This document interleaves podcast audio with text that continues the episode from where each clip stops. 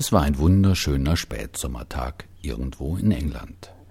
Sherlock Holmes und Dr. Watson gingen übers Wochenende zusammen zum Campen. Sie verbrachten einen wundervollen Tag in der freien Natur und wanderten durch die hügelreiche Landschaft. Als es zu dämmern begann, errichteten sie ihr Zelt. Nachdem sie ein köstliches Mahl zubereitet und auch aufgegessen hatten, fielen sie beide müde in den Schlaf. Irgendwann Tief in der Nacht wachte Holmes plötzlich auf, grunzte etwas und weckte seinen Assistenten mit einem leichten Stoß in die Rippen. Watson, sagte er, öffne mal schnell deine Augen und schau hinauf zum Himmel.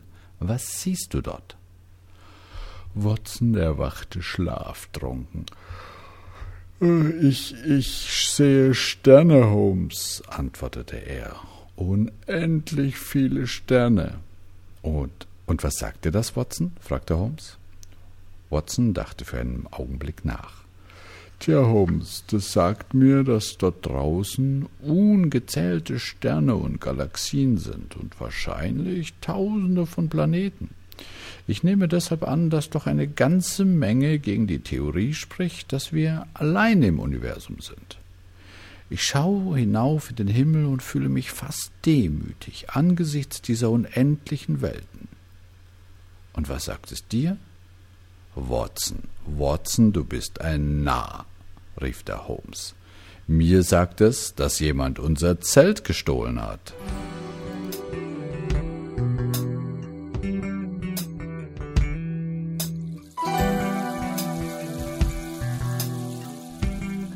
Hallo und herzlich willkommen zu unserer ersten Sendung einer kleinen akustischen Reise durch die Wirklichkeit.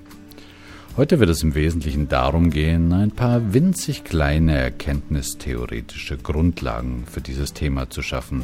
Oje, oje, Theorie, das ist doch staubtrocken und öde, werdet ihr vielleicht jetzt denken. Naja, aber erstens würdet ihr euch damit bereits als Theoretiker outen? Und zweitens behaupte ich, dass jeder von euch bereits eine ziemlich ausgefuchste Erkenntnistheorie über das Thema besitzt, was ihm natürlich nicht zwangsläufig bewusst sein muss. Aber das ist eine andere Geschichte. Also, wie wirklich ist eigentlich unsere Wirklichkeit? Oder die Wirklichkeit? Was soll denn diese Frage? Was meinst du damit? Nun ganz einfach, einerseits gehen wir ja durch die Welt in dem Glauben, dass die Dinge so sind, wie wir sie auch wahrnehmen. Ja, unsere Augen arbeiten wie Kameras und bilden das ab, was da draußen vor sich geht. Und unsere Ohren funktionieren wie Mikrofone und nehmen das aus, auf, was da draußen Laute von sich gibt. Wir wissen einfach, wie die Welt ist. Punkt. Andererseits erleben wir jeden Tag eine ganze Menge Indizien dafür, dass andere Menschen dieselben Dinge ganz anders wahrnehmen als wir selbst. Im selben Stau zum Beispiel regt sich der eine furchtbar auf, weil er einen Termin verschwitzt, während der andere völlig gelassen bleibt. Oder die gleiche Bemerkung eines Zeitgenossen treibt dem einen die Schamesröte ins Gesicht, während sie dem anderen nur eine kecke Bemerkung entlockt. Hm, sollte es wirklich mehr als eine Wirklichkeit geben? Hört mal einen Moment genau hin.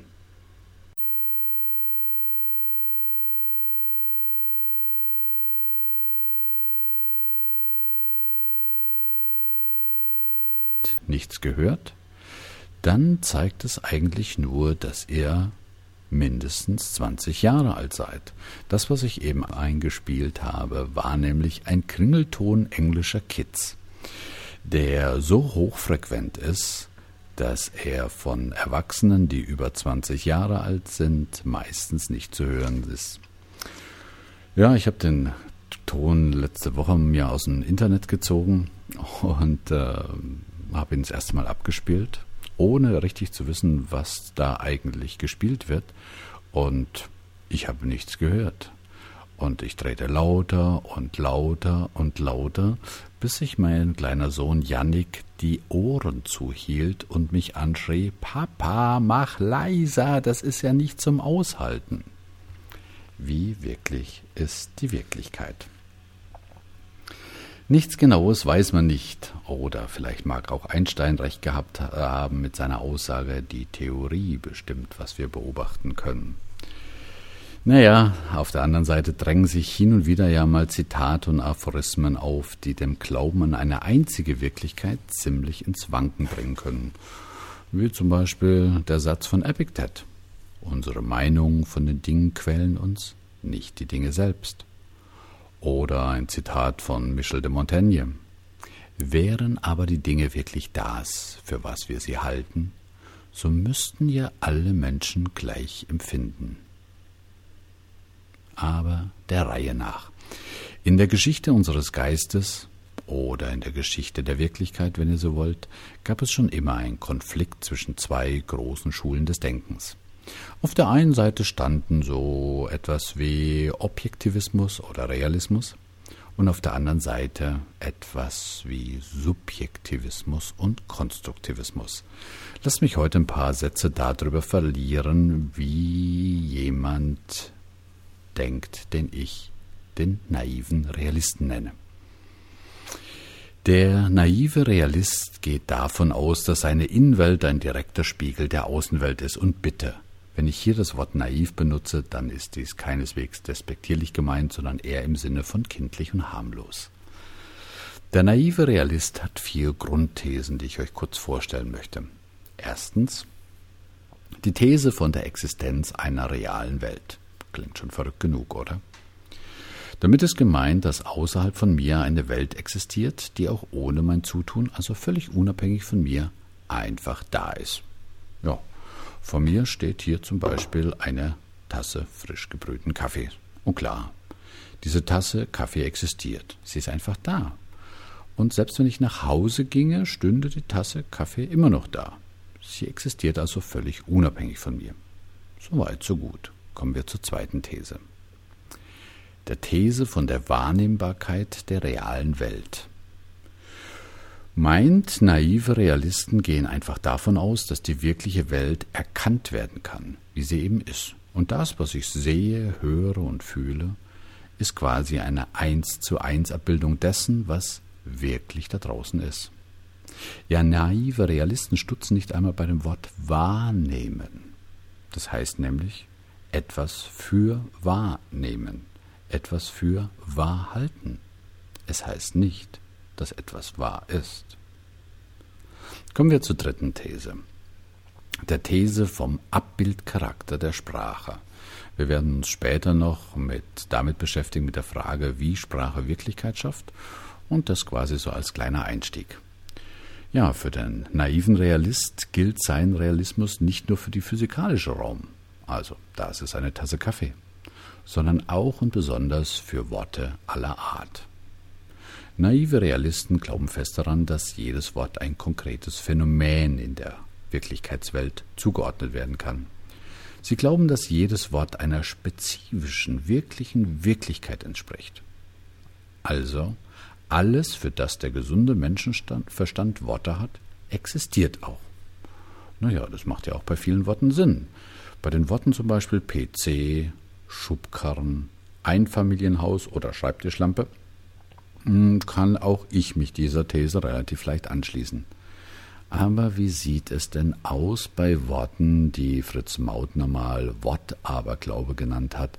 Worten wie Liebe, Freundschaft, Ursache, Gefühl, Schuld oder Motivation. Lassen sich solche Worte auch auf etwas real Existierendes zuweisen? Kleines Beispiel. Glaubt ihr, dass zum Beispiel folgender Satz wirklich so konkret auf etwas Reales zeigt? Da sagt zum Beispiel irgendein Politiker, wir erhalten die Zukunftsfähigkeit des Wirtschaftsstandortes Deutschland nur dann, wenn wir die Herausforderungen der Globalisierung annehmen und mit Fantasie, Flexibilität und Augenmaß handeln. Bitte verratet mir, auf welche konkreten Dinge in dieser Wirklichkeit sollen solche Worte denn zeigen? Aber zunächst noch zur vierten These. Die These von der Existenz und Wahrhaftigkeit eigener Wahrnehmungen und Gefühle. Die Ursache der weiten Verbreitung des naiven Realismus liegt wohl auch darin, dass der Verstand gelernt hat, die sprachlichen Beschreibungen seiner Wahrnehmung, Gefühle völlig distanz- und kritiklos als Wirklichkeit anzusehen. Ja, ich sehe doch, was ich sehe. Und ich fühle, was ich fühle. Mit anderen Worten, wenn ich mich frustriert, deprimiert, lustlos oder demotiviert fühle, gehe ich als naiver Realist unbewusst davon aus, dass sich jeder andere Mensch in der gleichen Situation gleich fühlen würde. Ihr könnt euch vielleicht vorstellen, so wie viel Leid diese These beim Menschen führen könnte und führt. Einige Beispiele. Jemand wacht zum Beispiel frühmorgens auf und denkt, oh Gott, dieser Tag, dieser Tag liegt wie eine Last auf mir. Welche Konsequenzen wird dies wohl für ihn haben? Oder jemand steht vor einer Prüfung und denkt, mm, ich fühle genau, dass ich heute durchfallen werde. Oder ein anderer jemand denkt, ha, sie liebt mich wirklich. Sucht und findet über den Tag zwei Dutzend Beweise genau dafür. Während übrigens ein anderer jemand denkt, sie liebt mich nicht wirklich ebenfalls sucht und ebenfalls mindestens zwei Dutzend Beweise dafür finden wird. Und nun möchte ich zum Schluss dieser Sendung euch zu einer kleinen erkenntnistheoretischen Übung, wenn ihr wollt, Experiment einladen. Wenn ihr möchtet, dann stellt euch doch mal vor, ihr würdet denken. So denken, wie ein hundertprozentiger naiver Realist denken würde. Das heißt, ihr werdet absolut fest davon überzeugt, dass das, was ihr seht, hört und fühlt, Tatsache ist, Fakten sind, unabdingbar und unabhängig von euch selbst. Ihr würdet denken, dass die Wirklichkeit einfach da ist und natürlich entdeckt werden kann. Man muss nur hinhören und hinschauen. Ja, ihr würdet sogar glauben, dass ihr einfach nur den Kopf hinhalten müsstet und dann wird sich die Wirklichkeit schon in eurem Gehirn abbilden.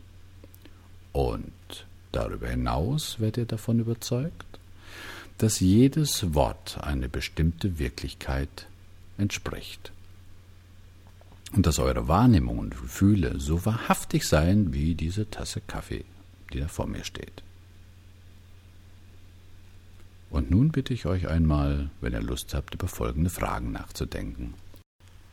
Die erste Frage zum Nachdenken. Welche Vorteile und welchen Nutzen hätte es, wenn man denken würde wie ein naiver Realist?